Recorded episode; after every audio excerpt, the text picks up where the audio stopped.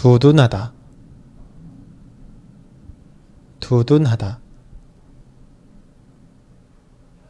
두둔하다 이들은 아이들을 내버려 두거나 아이들이 벌인 피해를 오히려 두둔하고 있다. 네. 두둔하다. 두둔하다 라는 말은 어, 사실 많이 쓰이는 표현은 아니에요. 하지만 고급 어휘니까 좀 알아두면 유용하게 사용하실 수 있을 것 같아요.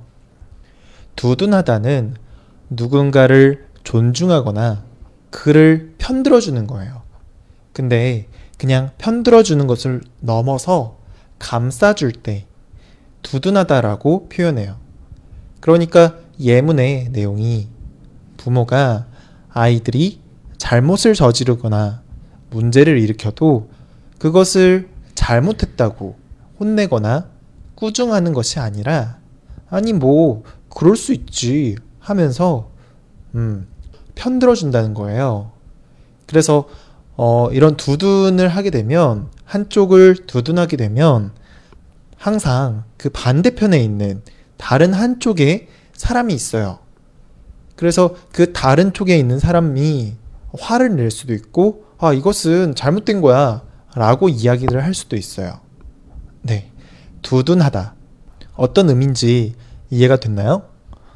네. 문장으로 연습해 보면서 익혀보도록 할게요. 이들은 아이들을 내버려 두거나 아이들이 벌인 피해를 오히려 두둔하고 있다.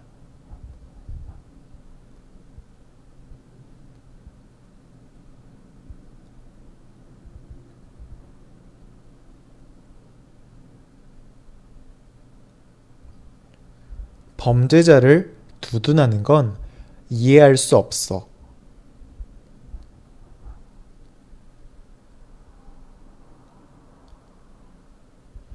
범죄자를 두둔하는 건 이해할 수 없어.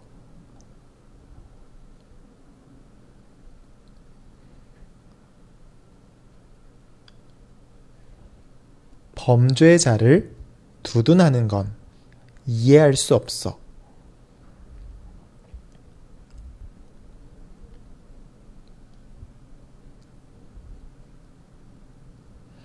말도 안 되는 이유로 그녀를 두둔하지 마.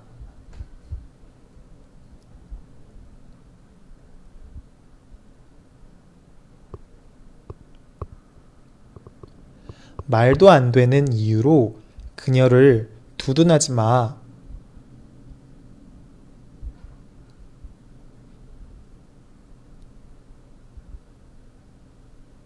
말도 안 되는 이유로 그녀를 두둔하지 마.